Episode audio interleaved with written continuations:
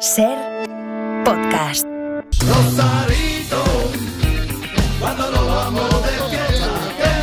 Mañana miércoles será un día interesantísimo. Sabremos si Grifols vale cero o vale mil. Sabremos qué pasa con la mascarilla y sabremos si el gobierno consigue ganar una votación. Especialistas secundarios. Pues hoy venimos con una, una entrevista que igual está mal que lo diga, pero igual es histórica. Histórica porque se trata de una persona de la que todo el mundo ha oído hablar, todos habéis escuchado, bueno, habéis oído hablar de esta persona, incluso seguramente la habéis mentado, pero que pocos eh, conocen en profundidad. Está en los estudios de la cadena SER, en el Todo por la Radio, el señor Juan Palomo. Un aplauso para ¡Hombre! él. ¿Qué tal? Famosísimo, Muy buenas legendario, eres leyenda, mito.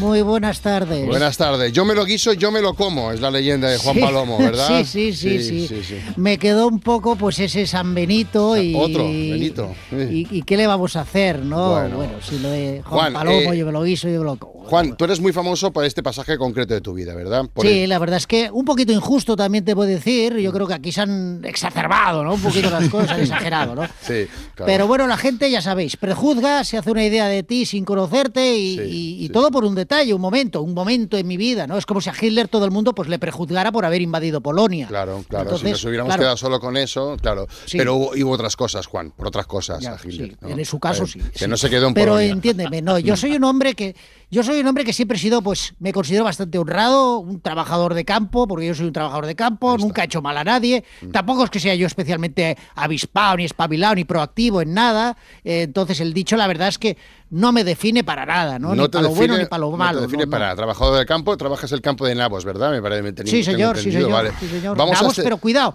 cuidado, de un tamaño ni muy grandes ni muy pequeños. Que Eh, ideales, para lanzar a, eh, ideales para lanzar a Mario, por ejemplo, ¿no? Sí, por perfectos. ejemplo. Bueno. vamos a este día en concreto en el que Juan Palomo, entiendo que en presencia de otras personas, Sí. eh, decides que bueno que tú te lo guisas y tú te lo comes. Sí, bueno, esto sucede un 7 de febrero de 1945, provincia de Ávila. Madre Estamos mía. en plena posguerra española. Y yo en ese momento soy cabrero.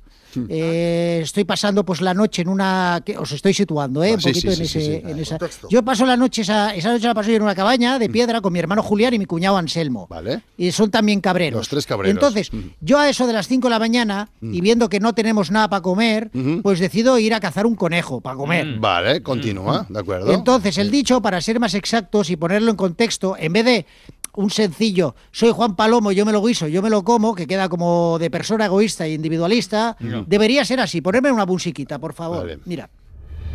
El dicho debería ser así. Juan Palomo, yo me levanto, me visto, salgo, salgo cuando aún es de noche. Menos 12 grados fuera de la cabaña, provincia de Ávila. Cojo mi escopeta, me tiro tres horas buscando por todo el campo hasta que al final encuentro un conejo, le disparo, fallo. Dos horas más, tarde encuentro otro, le doy. Hora y media de regreso hasta la cabaña, pelo el conejo, lo troceo, lo salpimento, pelo unas patatas, las troceo, enciendo el fuego, lo guiso, despierto a mi hermano y a mi cuñado, pero no se levantan y me lo como.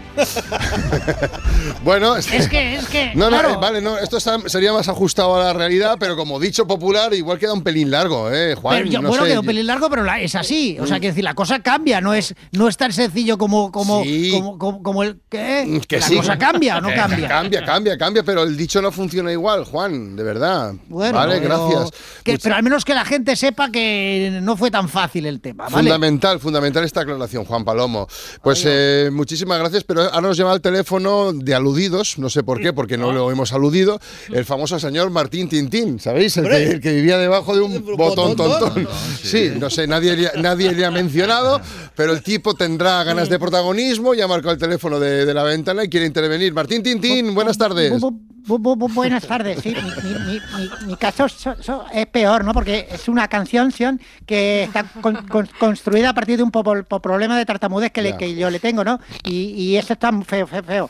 Entonces, lo del señor Martín Tintín es un, eh, yo pienso que es ofensivo, Ivo, como lo, de, lo, lo- lo del, lo Ya. del señor anterior que, que- que explicaba. Lo que pasa que Entonces, sí, pero la canción ya está instalada en el imaginario, que sabes, ya está, ya queda ya. bien. A los niños les gusta, es graciosa, todo el mundo. Pepe, ya, enseguida ha dicho ton ton ton, sí, le ha encantado. Ya, Pepe, ya, Pepe, Pepe, Pepe, Pepe, ya, Pepe, pero- nada, penada, penada, Martín Tintín, lo siento, pero no podemos cambiar todo lo que es la cultura popular solo porque vosotros queráis, ahí es demasiado tarde, ¿vale? Martín Tintín.